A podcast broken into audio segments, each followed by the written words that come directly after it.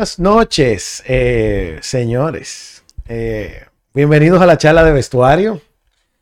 Es hoy una noche mágica, como dice un gran periodista de, de habla hispana. Bienvenidos, señores, a la charla de vestuario. Conmigo, como siempre, aquí tenemos a Ernesto Gastón, ¿Pero qué? a Hipo Peña Estamos aquí. y a Luis Carlos Tejada.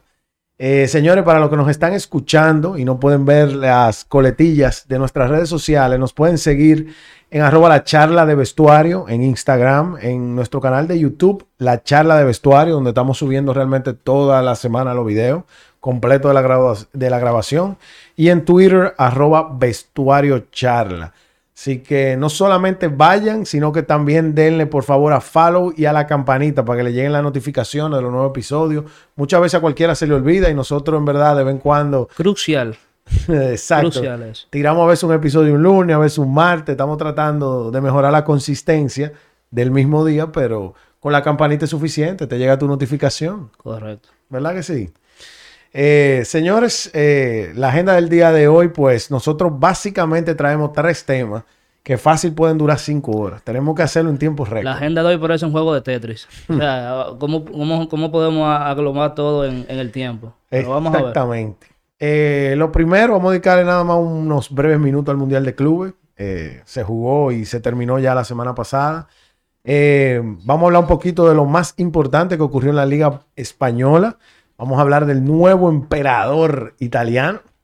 Y bueno, finalmente, y creo que por el, más extenso de todos, vamos a hablar ya nuestro análisis de los primeros cuatro juegos. Creo que se ha sazonado mucho esos primeros cuatro juegos de los octavos de final de la Champions League. Vamos a dar una previa de los próximos cuatro de la semana que viene y tenemos un bono, ya que el Barcelona, como no llegó a la Champions, pues tenemos que darle un bono a la Europa League. Y vamos a hablar un poquito del Napoli-Barcelona, que definitivamente, eh, y lo digo yo como rival, ese encuentro es mucho más atractivo que más de la mitad de los juegos de octavos de final de la Champions. Ojo con eso. Por el morbo que levanta. Pero sigamos con la agenda. Háblame del Chelsea. Justo lo que tú dijiste. A la final llega el Chelsea y uno más. Eh, Aunque yo me he fijado que esas finales últimamente han sido más apretadas de lo que la gente cree. El Madrid incluso, eh, la última que ganó, que creo fue que estreado, fue peleada. El Chelsea también no, y el Mira año- lo que pasó cuando el Bayern ganó fue 1 a 0. O sea que imagínate que esa plataforma hace que tú hagas lo imposible. Así es, al final fueron los favoritos. A la final fue el Chelsea y el Palmeiras, que era el representante de, de la Sudamérica. Sudamérica. Yo recuerdo, por lo que te interrumpe, en una final que fue el gremio, hasta el Barça cayó eh, engatusado por la actuación de Arthur. Que esa actuación que tuvo en esa, en esa final fue parte de, de las cosas que vimos de que para traerlo y saben lo que Sí. después. El próximo Xavi, le decían a ese. Eh, pero la verdad es que sí, que la final fue súper apretada, señores. Eso se jugó el sábado 12 de febrero, hace unos días, menos de una semana. Llegó a tiempo extra, estaba empate, uno a uno. Y nada, al final la calidad se impuso. Eh, ganó el equipo europeo con gol de Havertz en el minuto 117. El gol fue de penal. Sí.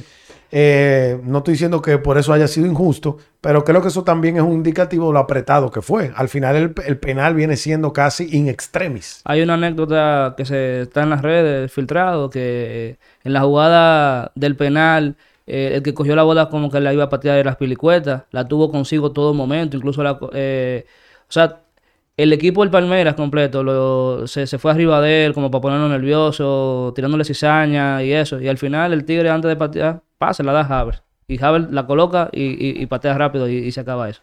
O sea que esa pequeña cosita de un hombre con tanta experiencia eh, ayudan en ese momento clutch. Así mismo es. Bueno, señores, vamos a un chin de la Liga Española antes de ya eh, darle duro a, a la Champions, que el neto me está mirando mal. Quiere que yo guarde todos los minutos para la Liga de Campeones. Wow, qué jornada más loca en España, viejo. Eso es lo único que tengo que decir. Así como en resumen, para darle la palabra ya a Ernesto y Hipólito, eh, así loca digo, porque empata el Madrid, empata el Barcelona, el Atlético de Madrid tiene que aferrarse a la épica, el Osasuna le gana de visita a uno de los que mejor estaban dando en su casa en la temporada completa, que es al Rayo Vallecano. El Mallorca se mete un partidazo contra el Atleti eh, Bilbao, un 3 a 2, de- luego de estar 2 0. O sea, realmente creo que, y el Sevilla quizá que fue el único favorito que cumplió, digamos, que de forma natural con un 2-0 en su casa. Creo que el resto de los partidos fue una locura. Eh, o sea, hubo mucha tensión y emoción. Así que, nada, ahí, pues, ¿con qué juego quiere empezar? Brevemente. No, o sea, ahí tiene que ver el, el, título de nuestro capítulo anterior, que algo como que los grandes saben que llegó febrero. Eh, es que se juntan tantas competiciones y todos esos equipos ya empiezan a, a rotar de una forma que quizás no, quisieran y pasan cosas. O sea, eso no es accidental eh, y también el equipo llega más golpeado. Por ejemplo, vamos a tomar el, el del Madrid rápidamente. Eh, el Madrid ha metido un gol en los últimos tres partidos, algo así. Eso se llama Karim Benzema out. Eso es correcto. El Madrid está pasando ahí por una mala racha goleadora. Obviamente que no era normal lo que estaba sucediendo, porque al punto, al principio de temporada, los números inclusive eran mejores que muchas de las temporadas de, Cristiano. Estábamos hablando de que era una de las temporadas más goleadoras del Madrid. Pero ¿qué te dice que no lo puede seguir? La única diferencia en todo ese esplendor de equipo es que Benzema no está a su 100 y estaba out por un tiempo. Y, no solamente Benzema, eso también se debe a que un Modri está cansado, un Kroos está cansado. Él es el que pesa, ellos están jugando. Está bien, pero muy cansado. El que, el que los ve jugando ve que no están haciendo, loco, no están ni a un 80% en mucho lapso del juego. Aparte de eso, es verdad que a Marcelo hay que darse la chapó, a, jugó bien cuando le tocó, es la verdad, pero el equipo ya está muy acostumbrado a estar seguro de ese lado y eso también pesa. Eh, Creo que el mejor del Madrid, con mucha diferencia, del 2022, cuando empezamos el primero de enero, es el portero. Y eso te lo dice todo. Cuando el mejor de tu equipo es el portero, en lo que va de año, que llevamos mes y medio, eso te dice todo el nivel de, del Madrid actualmente. Clave ayer también.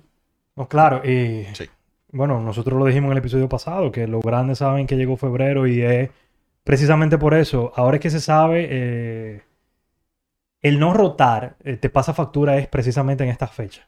Incluso nosotros vimos, tuvimos la oportunidad de ver el juego ayer en, un lugar donde yo llamo la boca del lobo del madridismo, porque yo nunca había visto tanto madridista conglomerado en República Dominicana. Estaban dando a Tallaverito de Real Madrid, entre otras cosas. Y un gran amigo de nosotros, no voy a decir su nombre, pero el presidente de la modesta peña de nosotros, dijo que, que coño, que qué vaina es con lo del Real Madrid, que lo ponen a jugar el sábado y luego tiene que viajar al Parque de los Príncipes ayer martes. Y evidentemente eso es algo eh, difícil del calendario. Cuando el PSG, sabemos que en esa liga le hacen el calendario a la medida, jugaron el viernes. Sí. Y luego jugaron en casa el martes. O sea, hay una diferencia de un día que aunque la gente no lo crea, eso realmente tiene cierto peso, del cual vamos a hablar un poco más ahorita. En cuanto a la Liga El empate del Villarreal, el neto. Eh, tú que disfrutaste también seguro de ese juego. Eh, loco, el Villarreal es un equipo serio, pero ¿qué fue lo que le pasó al Madrid? Yo vi una segunda parte del Villarreal. Probablemente fue una de las mejores segunda partes que yo he visto del Madrid en la temporada. Pero el gol no entró. Fue tan sencillo como eso. Sí, el Villarreal fue mejor en la primera parte. El Madrid fue mejor en la segunda parte. Donde se vio un, un gran Gareth Bell, que fue pues raro también que no haya jugado. Esa es la nota más positiva. Sí, que no haya jugado el día de ayer. O sea, que Ancelotti puede estar preparando algo para la vuelta en el Bernabéu contra el PSG. Pero sí, loco, el Villarreal es un equipo, un equipo serio. O sea, un equipo que no está en, octavo de final de Champions de casualidad. Tiene un entrenador que muchos acusan de plumón. Pero yo entiendo que es un buen entrenador. El rey de la Europa. Puede ser el entrenador perfecto para ese equipo. Eso es correcto. Eh, Hipo, háblame de la épica del Atlético de Madrid, que sé que te encantó. Claro, viejo, el Atlético es un equipo complicado de entender, de verdad que sí. O sea, está jugando a todo menos lo que jugaba anteriormente. Esa primero, eso primero media hora de juego. Eso es un equipo, un, tipo City. Penal fallado por Suárez, pero provocado, o sea, no metieron ese gol. Que eso son las cosas que uno, ah, no pasa nada, pero al final le pasó factura. Meten dos goles, todo feliz de la vida. El Getafe le mete tres antes de acabarse el, primer tiempo. Y ya tú sabes, el, Atlético otra vez remar, como ha sido toda esta temporada. Ya yo ni sé cuál es el problema del Atlético, si es del, Atlético de Madrid, si es la, la, debilidad tan grande que tiene en la parte defensiva, porque también hoy, por ejemplo, jugaron contra el Levante y, perdieron 1-0 contra el colista de la liga, el peor equipo de la liga, que está a 12 puntos del 19 de la liga. Y, y perdieron hoy 1-0. Pero en ese partido realmente ellos sacaron de, de donde no habían. Los jugadores que tenían que ponerse la, la capa se la pusieron. Eh, y nada, eh, Cholo Style. En extremo y un defensa fue que mar- marcó un golazo para, para acabar ese partido. Pero, ¿qué te, qué te deja eso? Ese jugador que metió el golazo no jugó hoy, por ejemplo. Y ya eso descuartizó la defen- la defensa, porque el Cholo también es muy de, de su gente.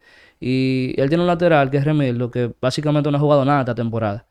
Y hoy le tocó cubrir la profesión del mozo y realmente no lo hizo bien, ni la ofensiva ni la defensiva. Esos son unos jugadores que son un menos uno en tu equipo. Sí. Sí, es un, pa- un partido que Simeone bajo ningún concepto se podía dar el lujo de perder.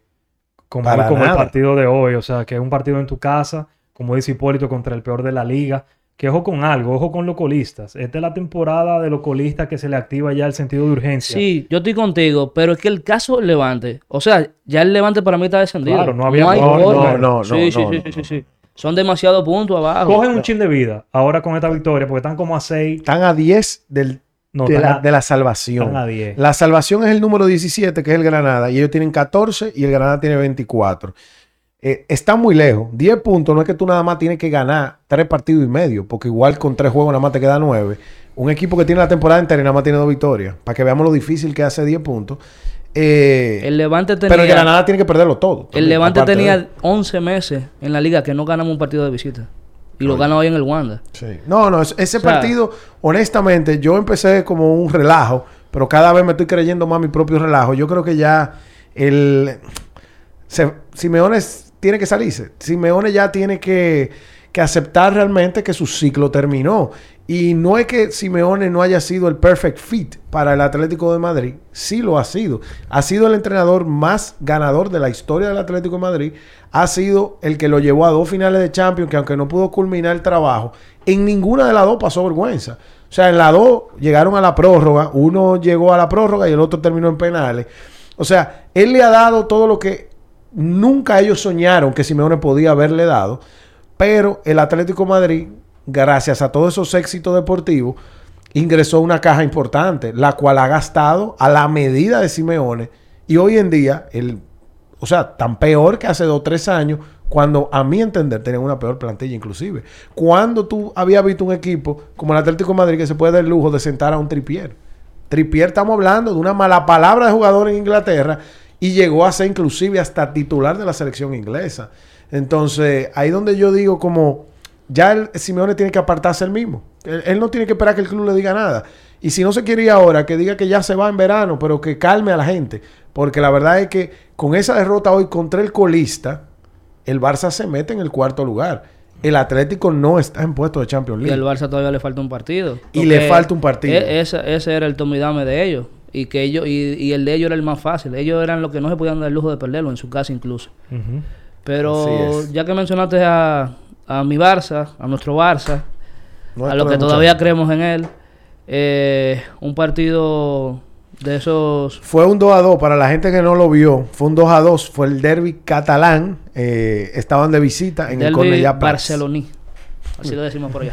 Eh, sí, claro. Eh, 2-2 No, y, y aquí- ambas tarjetas rojas, una y una. Y aquí hay que mencionar una frase de, digo, lamentablemente, de mi querido amigo Luical. Una frase, un trademark de él. Eh, estoy seguro es- que no lo dije yo. Sí, lo dijiste tú. Y es que un partido no hace tendencia. Ah, una eso sí, frase, eso tuya, sí, una frase tuya que me gusta mucho. Y yo creo que eso se aplica perfectamente en el caso del Barça, donde realmente veníamos de haber hecho un grandísimo partido contra el Atlético de Madrid. Y luego pasamos a jugar con un desorden, que verdad que fue un derby que estaba a un nivel muy intenso, eh, derby es derby, pero loco, hab- había que ganar ese partido, sabiendo la situación que está el Barça. Y el Barça necesita eso, necesita eso urgente, necesita una buena racha. Corrígeme si me equivoco, En el. El, primer partido de Xavi en el Barcelona como entrenador fue contra el Español. Y ganaron. Sí. Entonces, yo no estoy diciendo que esto hace peor a Xavi que cuando empezó. Claro que no, porque nada más hay que ver el último mes de juego y todo eso. Y este juego era de visita, el otro en el Camp Nou. Pero definitivamente yo estoy contigo.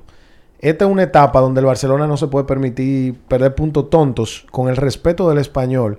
¿Por qué digo puntos tontos? Señores, el que ve la tabla, el español está en 13. O sea, ellos están más cerca del 20 que del primero.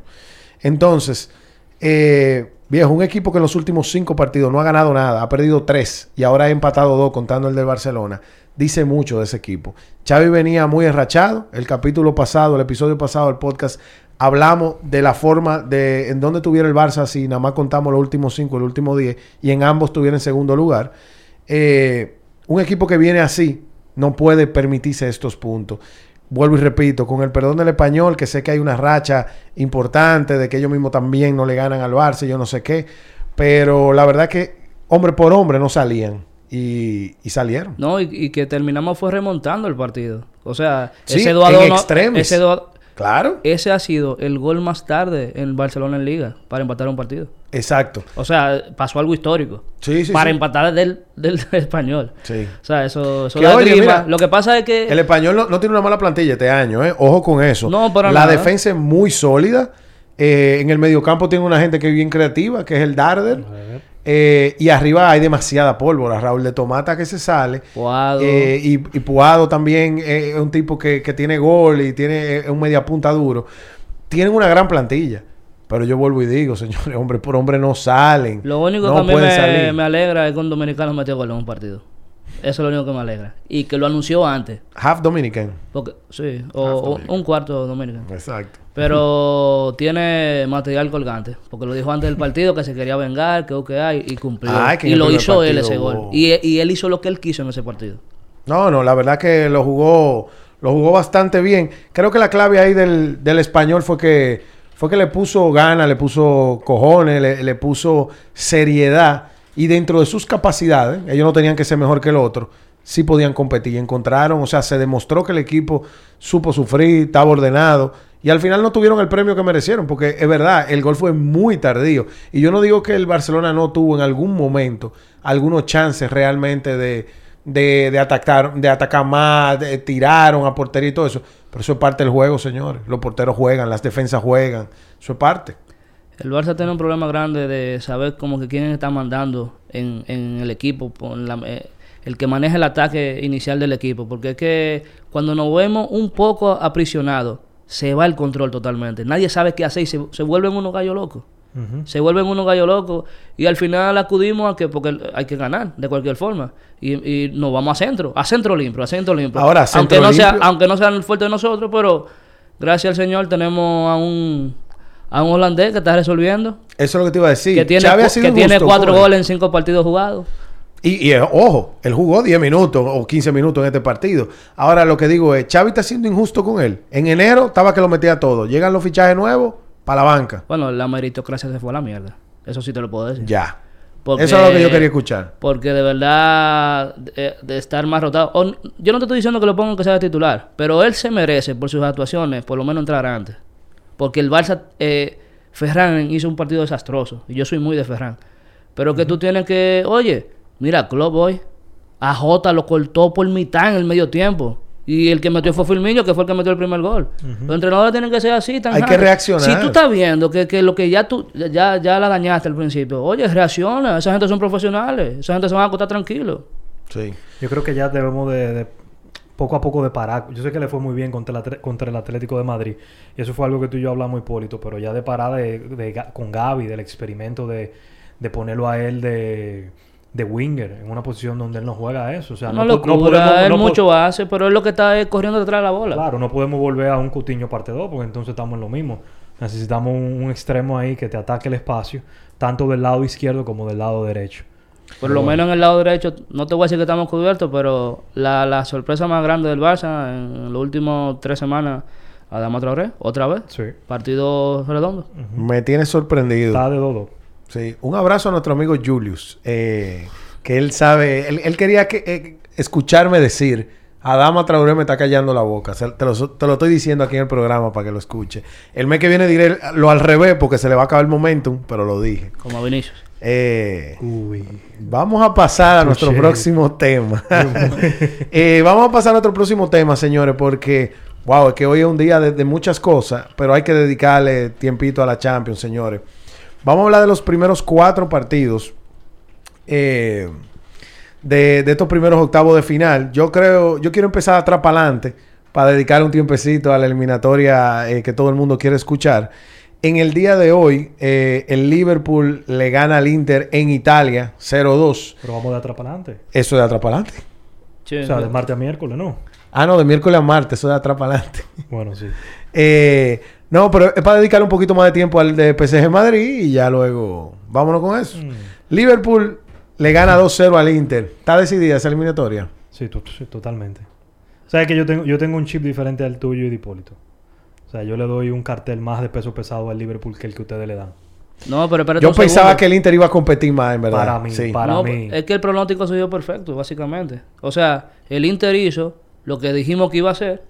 No, Y yo creía más en el Inter. Tú solo, pero yo dije que le iba a dar la pelea y se la dio por, por pilo de minutos. O sea, esos equipos cuando se trancan eh, es, es complicado. Pero, Sí. ¿qué pasa? Eh, del otro lado hay un entrenador. Aparte que tiene un plantillón, hay un gran entrenador. Movió la costelera y en menos de 10 minutos cayeron esos dos trabucazos. Sí. Sí, o sea... Hay mucha calidad en ese equipo. su- Es que hay más calidad que antes. El Liverpool hay que, hay que, hay que guardarle su no, espacio, eso, feo. eso es un, Liverpool, un, un Manchester City cualquiera. Sí. El Liverpool. Eh, señores, la sorpresa hasta ahora. El Bayern, el todopoderoso Bayern. Eh, ojo, hoy, nosotros, hoy demuestra que son humanos. nosotros en la cuenta de Instagram de nosotros, tienen un check it out. Luis Carlos dijo al principio del programa, la charla de vestuario. Hicimos una serie de encuestas y prácticamente todas se dieron. Menos esta de este partido. Esta que fue creo la que no se dio ni en la cuenta de nosotros ni en la cuenta de... De- de nadie, que, de nadie. de nadie que tiene dos dedos de frente. del El que fútbol. puso ese voto lo puso eh, por tripear. Lo imagino yo. Ey, no, Sí, es verdad. hay, hay- hay que buscar el usuario y darle chapón. Sí, hay que... Es, ese algo. Lo vamos a publicar. Tírale un DM que te vamos a publicar. No, pero le- creo que demuestra que son humanos. Para mí esto es simplemente una previa del 5 a 0 de, de Alemania. No sé qué ustedes piensan. No, no, eh, viejo, hay, hay un hándicap fuerte que tú mismo fue que lo trajiste a la mesa hace varios capítulos, El que es la, ausencia de Neuer. Recuerda es que el, el equipo se arma de atrás para adelante. No es solamente el parar los goles atrás.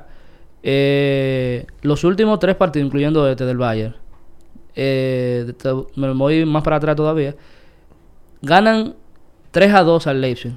Con, y el último gol fue un autogol para poder eh, remontar ese partido. Un equipo que yo ni me voy a molestar en buscarlo, le gana 4 a 2 en liga. Eh, eh, creo que me parece que es el último Sí. de, de la, de la Bundesliga. Y ahora pasa esto. O sea, Sí, pero el Múnich, aunque, aunque sea casi difícil decirlo, está en un mal momento.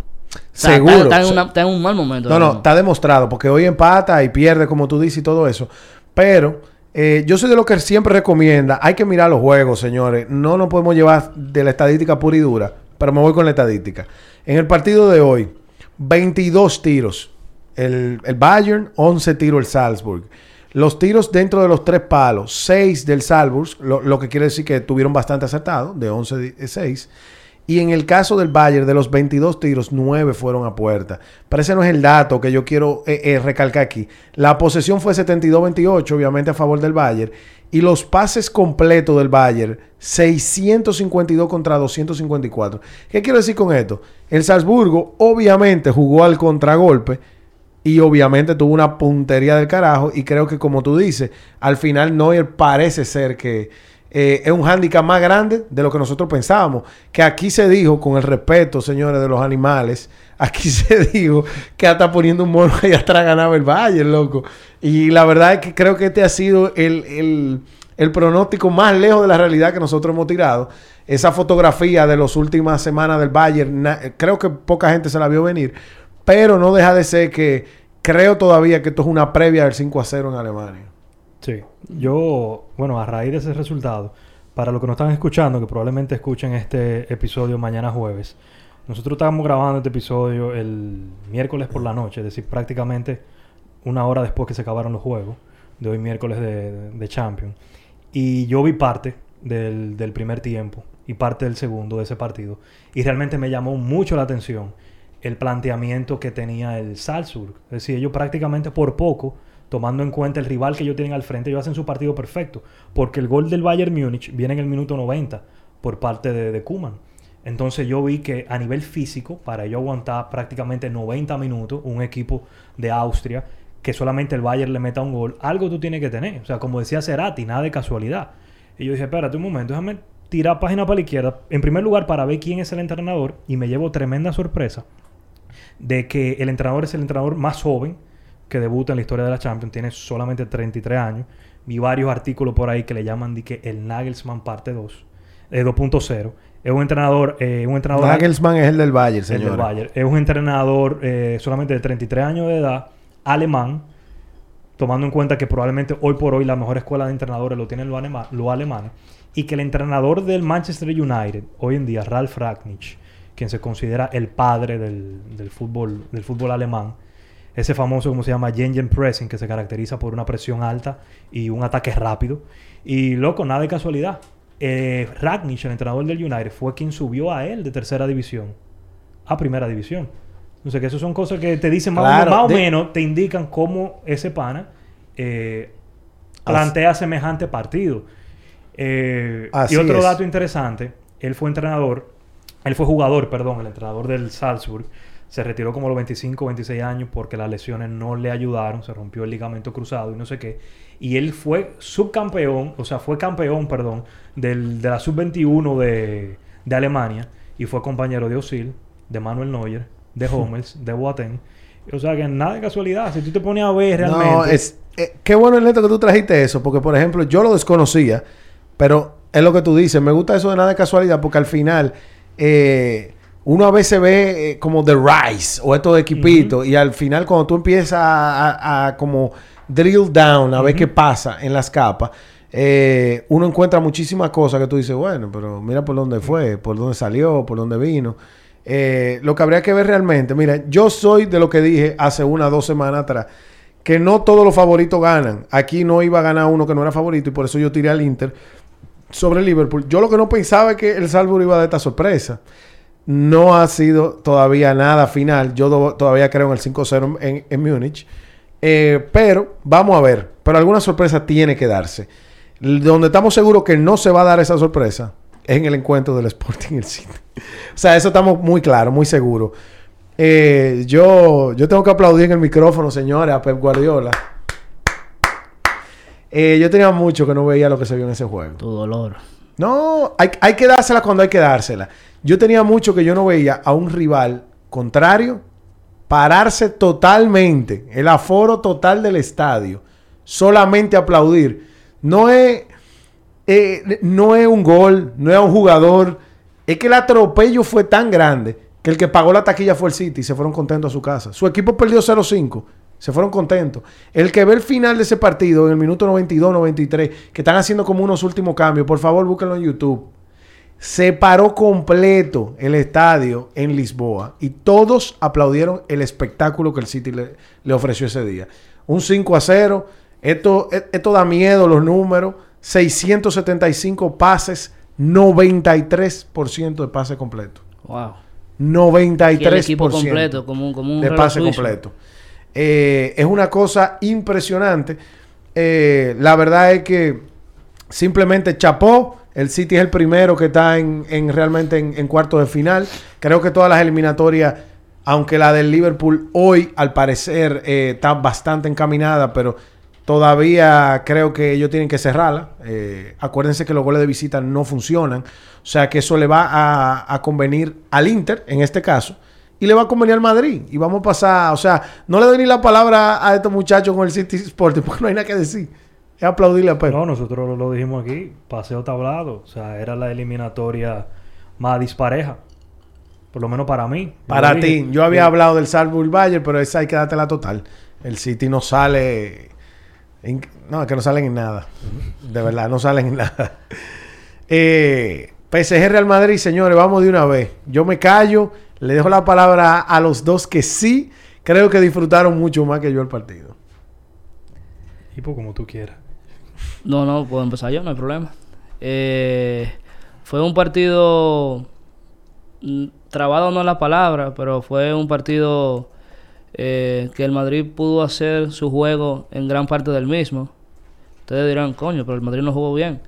Pero que el Madrid así que juega, normalmente, cuando hay un equipo que, que propone mejores ideas eh, que él. El Madrid es un equipo que, aunque no lo quiera admitir, está jugando al contragolpe desde hace mucho tiempo. Sí, pero ayer, la- ayer abusaron de eso, equipo. O sea, yo creo que ellos se trancaron ayer como nunca. En el minuto 5. Sí, sí. ellos En se- el minuto 5. Se ellos trancaron. renunciaron casi... Bueno. aparte de que renunciaron, es porque la piedra angular de ese ataque evidentemente no estaba al 100%. Ahora, yo lo hubiera puesto igualito. Yo no, no creo que fue un error no poner, eh, poner a Benzema. Eh, porque Diferimos en eso, pero yo iré en Ah, breve. Bueno, si tú quieres salir con Bale eh, eh, contra el PSG y, y sentar a Benzema, yo ahí no, estoy de acuerdo no contigo. me provoques que voy a salir con él. Bueno, bueno. No, No, pero está tú- bien, está bien. Tú hablaste, Sí, sigue mucha- sigue tu tú hablaste muchas cosas en ese partido. Sigue, que Eh, nada, eh, muchas individualidades que resaltar en el PSG. El PSG, eh, empezando con Messi. Messi, obviamente, tuvo un partido gris en términos personales, fallando un penal y eso. Pero la jugada del gol, la, jugada del penal que se provocó, él fue el que dio el pase a, a Kylian para, para que lo tumbaran. Eh, también él llegó a darle un pase que, que quedó mano a mano Kylian contra, contra Courtois, que ahí fue que Carvajal de Vivo eh, le dio un empujoncito, pero súper válido. Y... Pero nada, eso fue lo que res- resaltó de Messi. Messi tuvo un partido gris, fatal. A mí me dio pena verlo, Sí. después que me he dado tanto. Eh, el físico no le da. Hay gente que está hablando que él es que no le quiere poner intensidad, pero mi hermano, a mí tú me puedes poner un tigre atrás y yo no le voy a ganar corriendo a ese tigre. El tigre me va a comer a mí. Él, él, él, él quizá no tiene esas ganas, pero es que el físico no le da y punto. La gente lo tiene que entender. Eh, también él debe intentar de no jugar con la explosividad que él tenía antes, porque coño, si yo sé que ya yo no estoy a ese nivel, eh, yo no quiero llevarme a cuatro, me puedo llevar a uno o a dos, porque él quiere hacer esa misma galopada que él hacía antes. Y ahí está preso.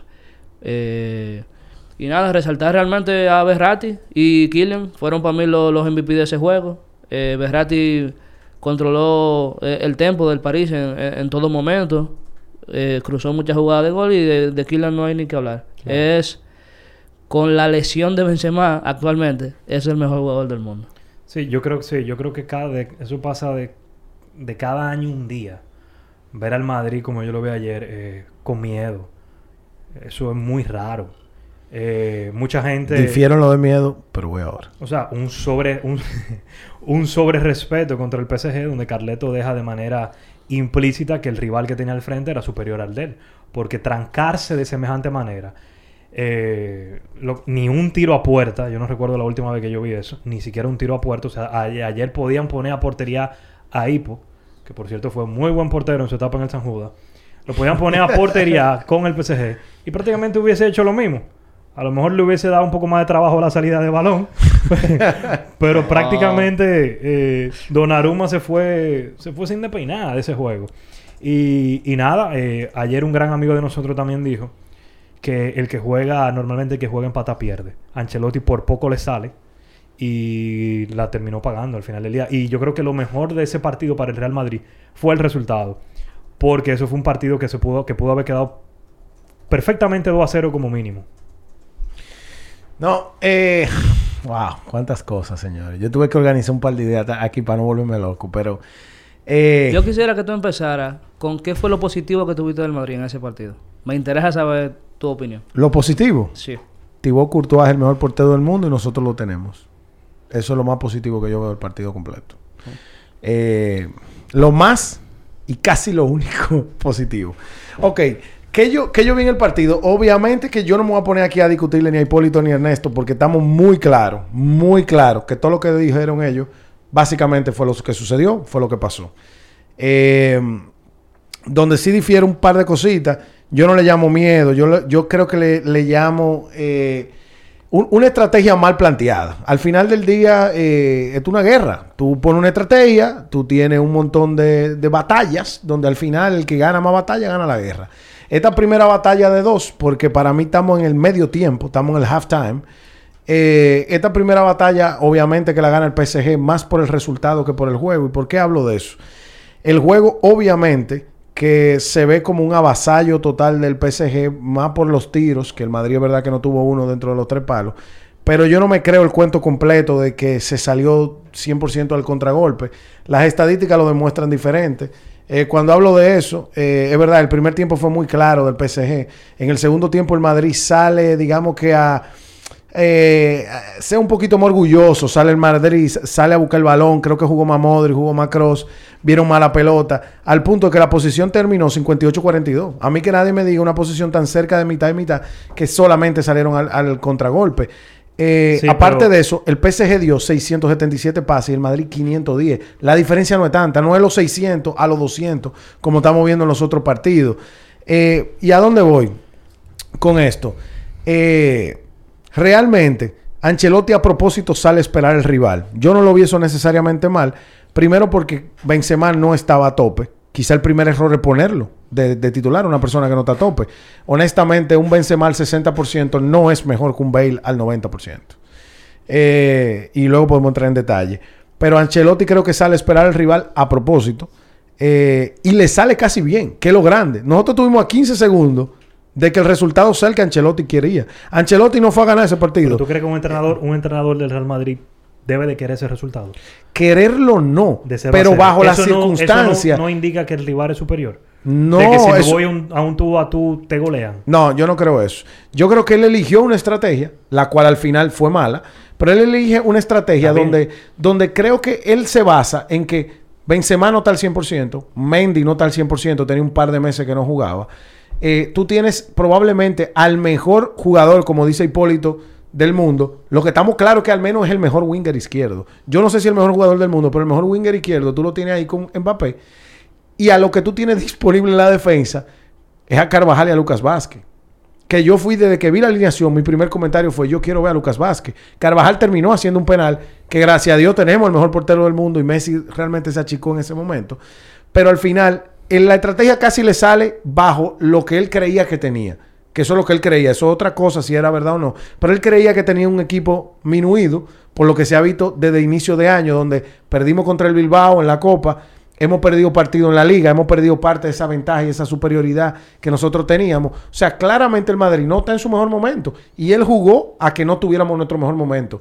Él planteó a yo prefiero eh, que no me no me entren a, palo y a goles si me abro, sino que espero un poco. Los cambios, creo que fue el peor juego de Carleto durante la temporada en los cambios. Eh, ¿Por qué lo digo? Saca a Modric en su mejor momento. Definitivamente el Madrid, esa posesión que casi la iguala, viene en ese momento y Modric era el que estaba sacando el balón. Se lo saca en su, mejor momento, eso fue un error. Bale entra muy tarde. ¿Para qué tú pones a Bale en el juego pasado de titular él demuestra que está para jugar al menos 60, 70 minutos en, un altísimo nivel. Y tú le das 10, 5 minutos. No entendí. ¿Cómo tú priorizas a cuando tú lo banqueaste el juego entero pasado? No, no, entendí esa. Eh, Lucas Vázquez creo que entra tarde. Carvajal no era el indicado. Al, igual, Lucas Vázquez tampoco rindió porque a él fue que le metieron el gol. Al final del día, eh, digamos que elige el veneno con el cual te quieres envenenar, ¿verdad? Y definitivamente Hazard no tapa el primer nivel. Y aquí hay que darle algo a Hipólito. Yo hice una pregunta como en noviembre, de maldad. El Madrid estaba matando, estaba ganando. Y yo le dije, este es el mejor Madrid que nosotros podemos ver de Carleto. Y, en, verdad hice la pregunta porque pensaba que sí.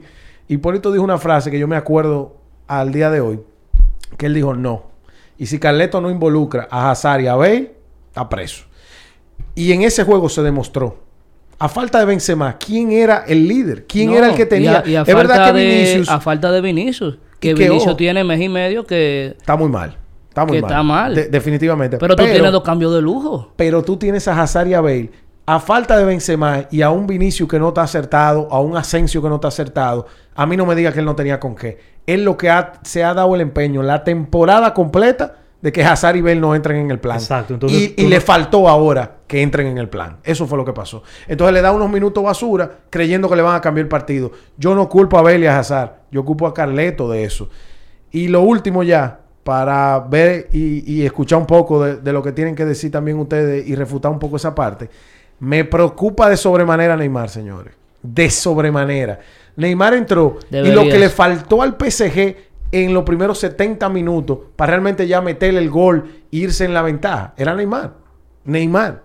Eh, vean el gol, señores, de Mbappé. Taconazo de Neymar, espectacular. Todo lo que ustedes quieran. Los elogios son para los dos. Eh, y nada, Messi está demostrado que ya la edad le, ha dado muy duro. Eh, y lo que sí voy a decir, la eliminatoria no está ni cerca de haberse acabado. El que cree que este en Madrid es el mismo que va para la vuelta, está muy equivocado. Nunca he visto una vuelta del Madrid en el Bernabéu entonces. El problema es que no solamente el Madrid, probablemente yo estoy seguro que va a venir con una mejor versión, pero también estoy seguro que el PSG va a venir con una mejor versión. A mí me sorprendió de sobremanera ese partido del PSG porque fue tan organizado y tan perfecto a lo que yo estaba acostumbrado a verlo a ellos, que tienen una cierta desorganización en el mediocampo, la defensa muchas veces se vuelve nefasta de repente, pero todo el que estuvo ahí hizo su trabajo y bien hecho. ¿Qué pasa? Ellos van a llegar mucho más completos para el partido de eh, en, en Madrid. Y Neymar. Neymar. No, y, y, y, que fácil Ramos llega también. Ramos no me preocupa. Bueno, ¿por qué no ha jugado contra ti? No, es que, es que un tipo puede ser el mejor del mundo en su posición. Un tipo que tiene un año que no juega, loco, ni 200 minutos. Es imposible que a mí me preocupe. Honestamente, no me preocupa. Me preocupa Neymar. Me gusta tu optimismo, pero tú sabes que él te la puede hacer. Él te la puede hacer. El mismo Messi, yo sé que no se vaya en blanco. Lo digo, me, mojo desde ahora. No, yo no sé si está listo. Por lo menos eh, la, la, cara que él dando en el PSG deja mucho que él desea. Pero yo sé que a él le queda un cartucho contra el Madrid. En ese partido de vuelta. Sí, es difícil que él tenga otro partido tan mal. Sí, esa, esa es la, la, expresión que yo estaba buscando. Esa... El rayo no cae dos veces en el mismo sitio. Señores, tiene un gol en la liga eh, eh, francesa, viejo. Sí, pero tiene cinco en la Champions, lo mismo que Benzema. No te estoy diciendo que es el mejor Messi. Es evidentemente no. que no. Es evidentemente que eh, a la madre naturaleza no la ha vencido nadie y que la, la edad le está pasando al factura. Sí. Porque ya él necesitaba de, ese, de ese físico, de ese atleticismo que él tenía antes para poder hacer lo que él normalmente hacía. No, Ahora totalmente. solamente le queda la experiencia y da un pase allí y otro que... Mira, yo soy de lo que piensa, bueno, yo no quiero hacer ese programa hoy porque vamos a hablar luego, antes de ese partido. Pero Carleto tiene tres semanas para meter en la dinámica del grupo y del juego a Hazard y a Bale, porque sin ellos, lo voy a decir ya claro, sin ellos yo no veo que el Madrid vaya a pasar la eliminatoria. O sea, ya se demostró que Asensio, mira, puede meter un gol aquí, un gol allí, y pudiera metérselo hasta el PSG en tres semanas. Pero esa no debe ser la estrategia. La estrategia tiene que ser Bailey y Hazard tienen que entrar en la dinámica del grupo porque están demostrando que son mucho mejores que los otros, aunque no tengan su 100%. Eh, en el caso de Hazard, estoy un poco más... Eh, tengo muchas dudas con él, pero la verdad es que hay que involucrarlo, señores. Y si Carleto pierde la Champions en octavo de final este año, yo soy de lo que prefiere que la, perdamos con tu hueso tigre en cancha, con pile minutos en ese último partido y que la excusa no sea, bueno, en verdad sí, Hazard debió jugar un poco mejor, debe involucrarlo.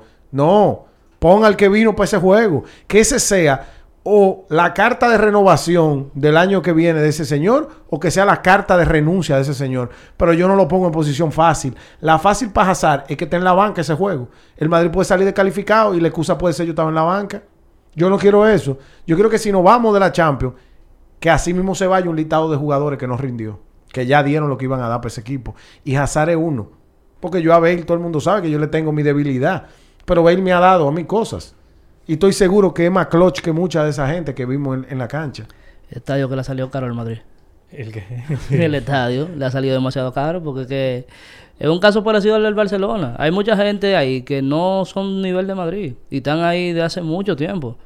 Y por, por, por ese mediocampo de ensueño que difícilmente se repita, se repita quizá en la historia.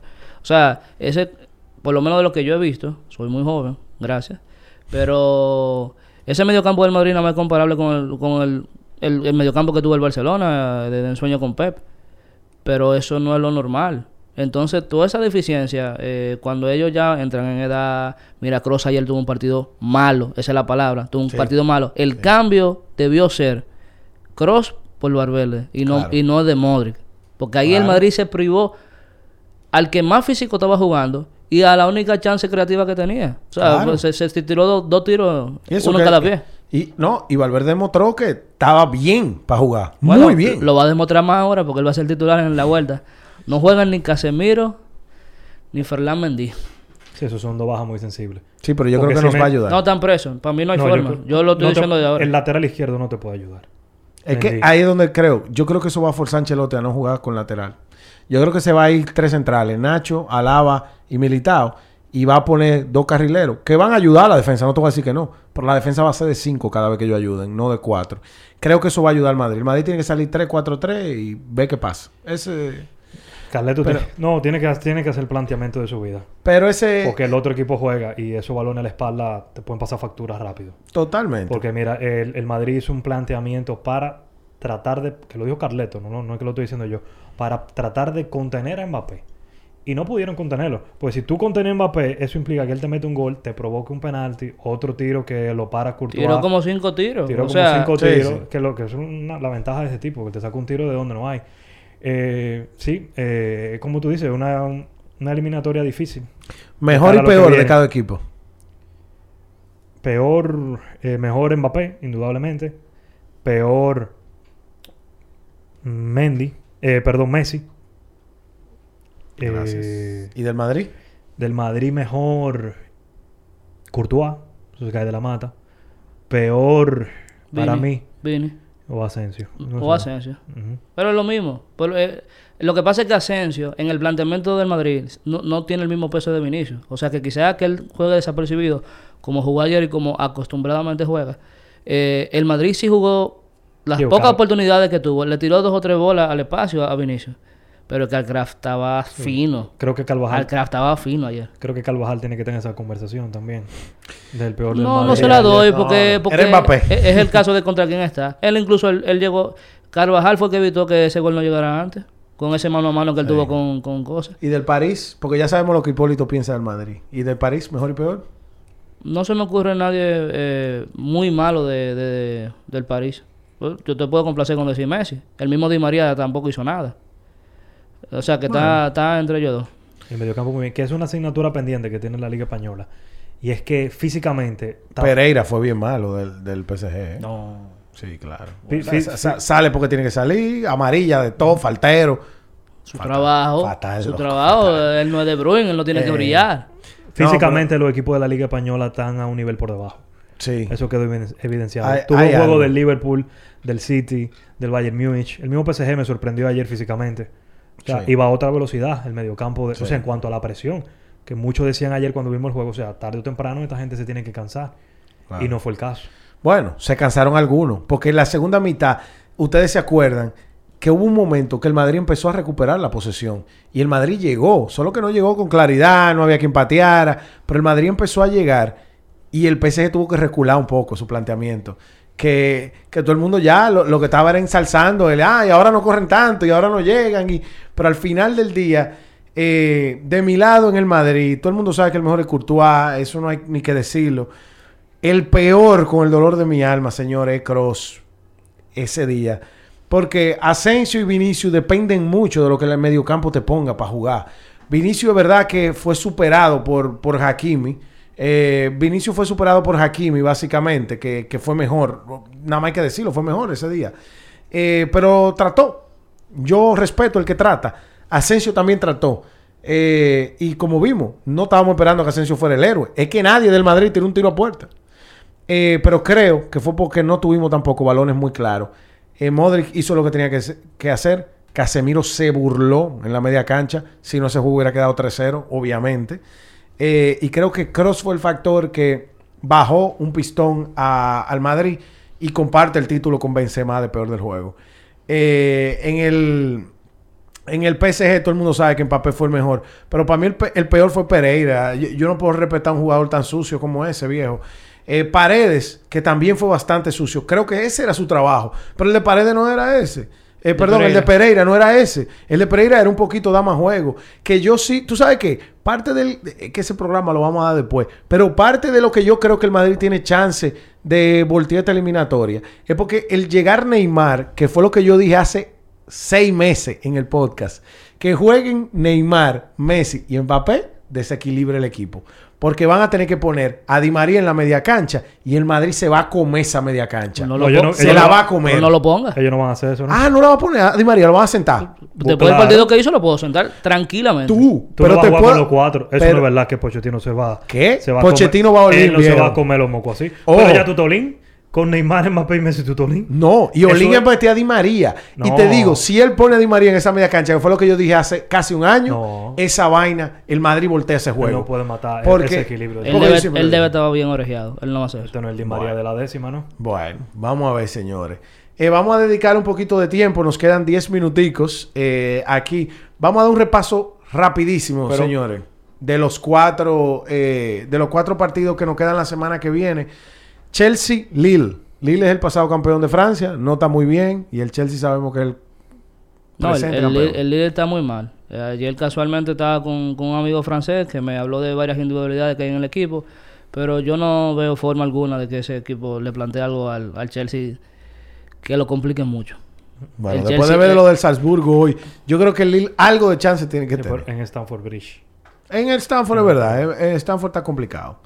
Eh, entiendo que cuando hagamos la encuesta participe, señores, como dice Ernesto, en nuestro Instagram, arroba la charla de vestuario. Villarreal Juventus, en España ese jueguito. Loco, yo quisiera que el Villarreal de esa sorpresita. Bueno, la Juve viene de empatar. Ya el, el ¿cómo es que tú le dices? El Haaland de mentira. El Haaland barato. El Haaland barato no, no, marcó en el último partido, ya era hora. Eh, se lo está guardando el Villarreal. Pero se lo está guardando el Villarreal. Bueno, lo que pasa es que el Villarreal es un equipo extremadamente ordenado. Ha cambiado mucho. Bueno, empató, empató con el Madrid este fin de semana, señores. No, y con el y empató En la primera pata también empató con el Barça. O sea, es un equipo que ha cambiado mucho en ese sentido. Si Gerard llega, hay peligro. Si llega. Si llega. Pero Gerard está descojonado, viejo. Está, tiene demasiado tiempo que no juega y si va a llegar, va a llegar muy justo. Para mí la Juventud es claro ahí. Ok. Eh, Benfica Ajax, lo hice a propósito, me brinqué el otro. Eh, Benfica Ajax eh, es bastante igualado, pero yo creo que el Ajax, a mí me gustan las escuelas que tienen algo definido y ellos ellos saben a lo que juegan, lo hacen bien. El Benfica se coló ahí. El Benfica se coló ahí por, por, por, el desastre del Barcelona, pero el Ajax es favorito ahí. Sí, eso es verdad. Aquí en China. Señores, el, eh, creo que va a ser la eliminatoria más divertida. Es que no, miren, ¿verdad? En estas cuatro que vienen hay muchos partidos buenos, la verdad. Atlético de Madrid United. El Atlético de Madrid está en la peor. Yo creo que si tenían que buscar un día donde sea la peor época del, del Atlético para jugar este partido, era esta. La encontraron. La encontraron. Entonces yo creo que el Manchester tiene mucho chance de ganarle. Yo de verdad pensaba hace un par de semanas que, que el, el United no tenía chance. Pero viendo los momentum de cada equipo actual, yo doy favorito al Manchester United, en verdad. Eh, creo que hay menos problemas, aunque tienen muchísimo, pero creo que el Cholo está más nervioso y eso es peligroso. El Manchester tiene una ligera ventaja, que en los últimos partidos ha llegado a tener una ligera, eh, una ligera defensa mejor. Sí. Eh, no está ganando, pero por lo menos no está perdiendo. Y el último partido lo, lo ganó bien ganado. Entonces, es, es un equipo que va subiendo. Parece que ya Ragnick quizás está encontrando la tecla con, con, con esa, ese gran plantel que tiene. Sí. Que, que, todavía no sé por qué ese plantel no está al nivel que debería estar. Pero del Cholo nunca duden. No, claro. Y menos en la eliminatoria. Y eso dirían también de Cristiano Ronaldo mucha gente. Que es el papá del Cholo. El papá. No, y el papá de la Champions League también. El papá de muchas vainas y tiene como siete hijos también. o sea, al tipo le gusta ser papá.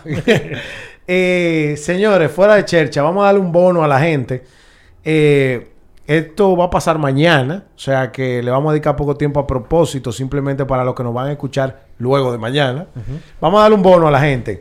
Napoli, Barcelona. Expectativas, si tienen un preanálisis, una previa pequeña y su resultado o su predicción, yo creo que este es el momento. Podemos empezar con Ernesto, que lo veo listo. Eh, estaba buscando el huevo realmente. Ahí por no, yo... Una hora y 45. No, me da un poco de realmente de pena con la salud de mi amigo Hipólito, que ahora está bebiendo martes, miércoles, jueves y, y, el, vuelo fuerte arranca el viernes. Pero, wow, man. Eh, no, yo creo que ganamos mañana. Que me, cuesta ese objetivo con el Barcelona. Pero sé objetivo, no, pero estoy, siendo objetivo, o sea, estoy siendo objetivo. O sea, yo, No, no creo.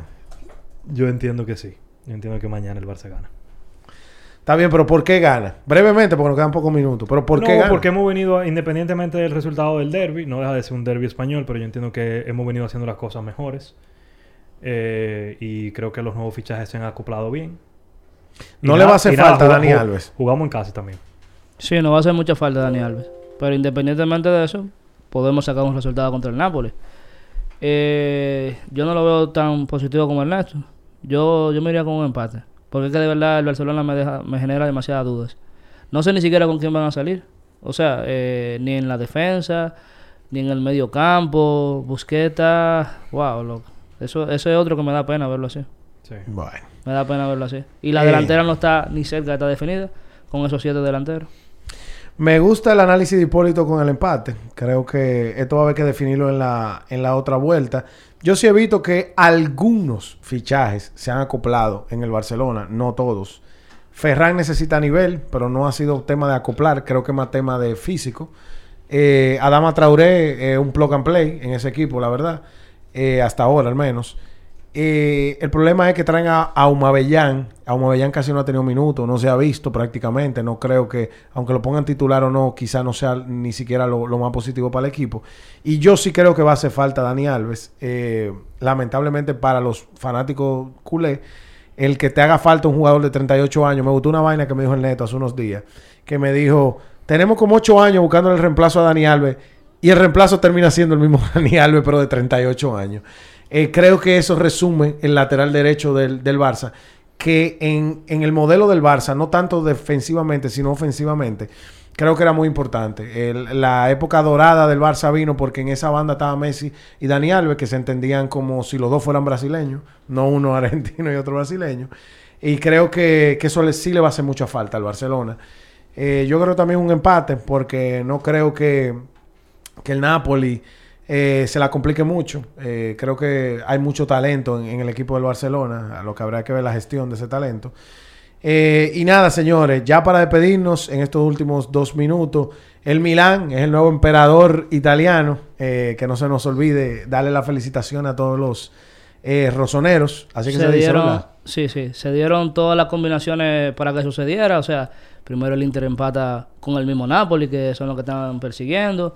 La Juve también empata con el Atlanta. Y el Milán le gana a la Sampdoria. Pero no, no, no lo diga así. Dile, el Milan por fin reaccionó en el momento justo. ¡Wow! Porque, ¡Grande! porque es que se le, se- eh, ellos tuvieron ese escenario varias veces y, y no llegaban a, a dar con Sí. la tecla. Y El Inter tiene un partido menos. Están a un punto y tienen un partido menos. Pero hay que coger los puntos adelante, señores. El Milán es el líder hasta que el Inter demuestre lo contrario. Se van a ver muchas veces. Ellos, ellos tienen eliminatoria pendiente en Copa Italia también. O sea que la batalla de ellos dos va a durar mucho. No, y, y y- más ahora que el Inter está medio eliminado ya de Champions. Y que el Napoli está muy pegado también. O sea, el Napoli está solamente a dos puntos del Milan. No, no, esa pelea está buenísima, esa Esa carrera está- de ahí arriba. O sea que, señores, gracias a todos los que han llegado hasta este último minuto del episodio del día de hoy. Eh, como repetimos eh, al principio y durante el capítulo, por favor, síganos en nuestras redes sociales. Arroba la charla de vestuario en Instagram, al igual en nuestro canal de YouTube. Y arroba vestuario charla en Twitter para que puedan interactuar con nosotros. Estamos tirando un par de encuestas a ver si eh, ustedes nos dan su opinión sobre quiénes creen que son los favoritos para cada uno de estos partidos que creo que son los más relevantes del momento. Y nada, señores, hasta la próxima semana. Acuérdense de darle a la campanita para que le llegue la notificación.